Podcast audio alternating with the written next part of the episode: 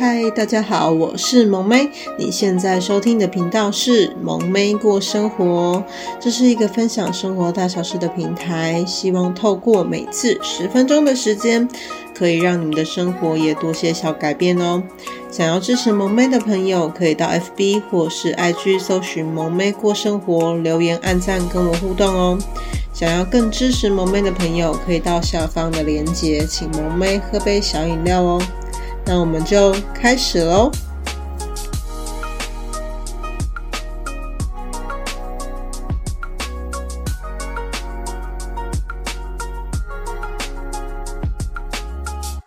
嗨，大家好，今天过得好吗？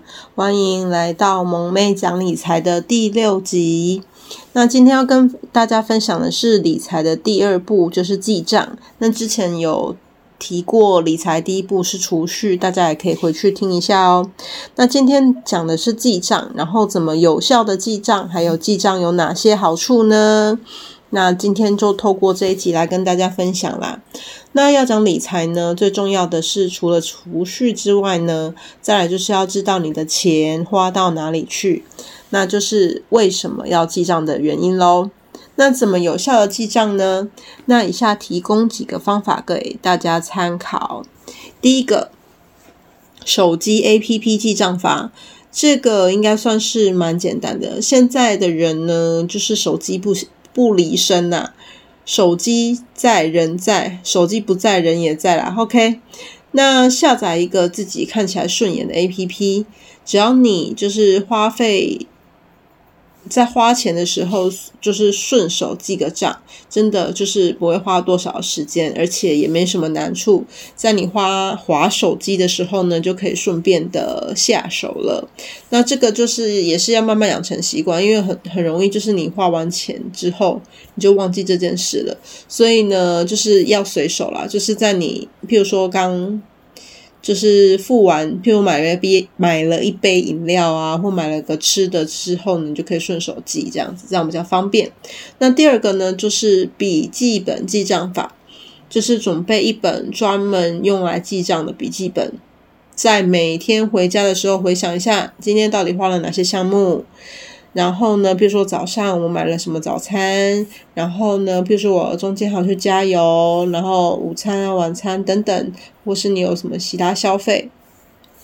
那这个方法呢，对于记忆力不好的朋友不太推荐，因为有可能连就是吃了什么、买了什么都不记得。那这类的朋友呢，就可以参考其他的方法。那第三个呢，就是信用卡记账法。一一卡在手，希望无穷。现在办卡呢，只要有基本的工作能力呢，所以基本上呢也没有拿不到卡的问题，只是额度的上限不一样而已。而且现在啊，就是各大超商啊、加油站、饮料店等等，几乎都可以刷卡。现在也有 l i Pay 可以绑信用卡，所以呢，其实你每个月的明细记账呢也列得很清楚。除了这些，你没有办法额外用信用卡消费的部分。之外呢，其实大部分的话，其实都可以用 Line Pay 或是信用卡去做结账。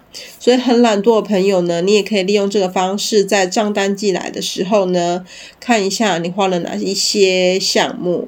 但是呢，这个呢，通常比较后知后觉，就是变成你这个月已经结完账之后，你才发现啊，我花了那么多东西。OK，那第四个是。发票记账法，基本上呢，只要有能开发票的地方呢，你就可以记录自己花了多少。而且呢，因为发票上面呢，就是已经帮好帮你列好今天，诶，就是你花的日期啊，然后花费的项目以及花费的金额。所以呢，只要你的发票没有丢用丢呢，其实你都可以事后统计。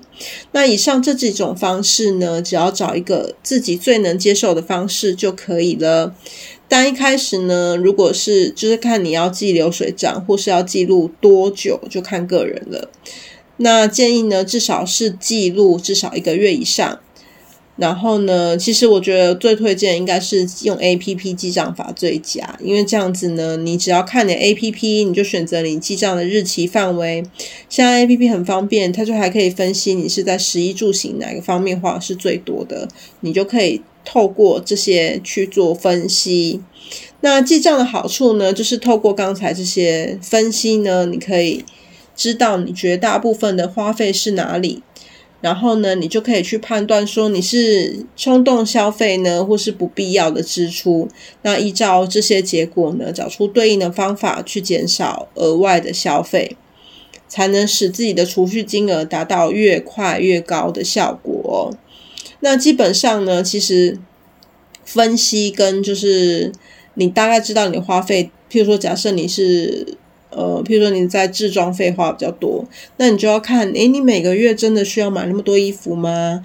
然后呢，或是说，诶，这个是你真的是想要、需要？譬如说你真的是外套破掉了，真的需要买，还是说，诶，其实我只是想买而买，我没有一定要穿这一件。所以呢，在买的时候呢，如果你是这种冲动消费比较多的人呢，建议呢就是想一下。再决定要不要买。然后，如果你真的，譬如说，你可以念念念不忘十几天，你还是在想这个东西，那就代表你真的很想要这个东西，或是你真的很需要这个东西的话，你再去买。OK，那总结就是呢，记账这件事呢，凡事起头难。那养成习惯呢，只要持续十天以上呢，就可以习惯了。所以只要习惯成成自然呢，就不会觉得这随手的动作有多麻烦，反而呢，可以透过这些分析中呢，得到成就感。所以呢，可以先建立一个小目标，然后也不要太难达到，也不要太容易达到，这样呢，才能让自己更有动力的向前。如果想不到的话呢，可以先从就是。自己，譬如说多少年内要存到一百万这个目标开始吧，然后呢，利用自己的目标再去平均自己要花费每个月要花多少，这样呢，你户头的金额就会越来越大，就会更有成就感去达成自己的目标哦。OK，那另外呢，萌妹分享自己最后分享自己的就是记账的方法。其实萌妹一开始是用 APP，然后呢。除了 APP 之外呢，也是有，也是用笔记本记账法。那就是因为怕就是会忘记自己买什么，所以当下还是会先用 APP 做记录。那回来回家之后呢，就会再用笔记本做记录。所以呢，其实。而且萌妹还会写下，就是譬如说是在买早餐啊，然后各种明细的项目去列列得很仔细，这样就大概知道自己花费的项目会是在哪里，哪一些是生活必须或什么，然后归类出就是每个月大概会分布在就是哪个部分的金额的多寡。那希望透过这个分享的话呢，也可以帮助大家对于记账这件事情觉得没有太难哦。那今天的分享就先这样喽。今天的内容还喜欢吗？想听到更多主题以及跟萌妹互动的朋友，欢迎到 FB 跟 IG 搜寻“萌妹过生活”，留言按赞哦。想要更支持萌妹的朋友，可以到下方的链接，请萌妹喝杯小饮料哦。我们下次见喽，拜拜。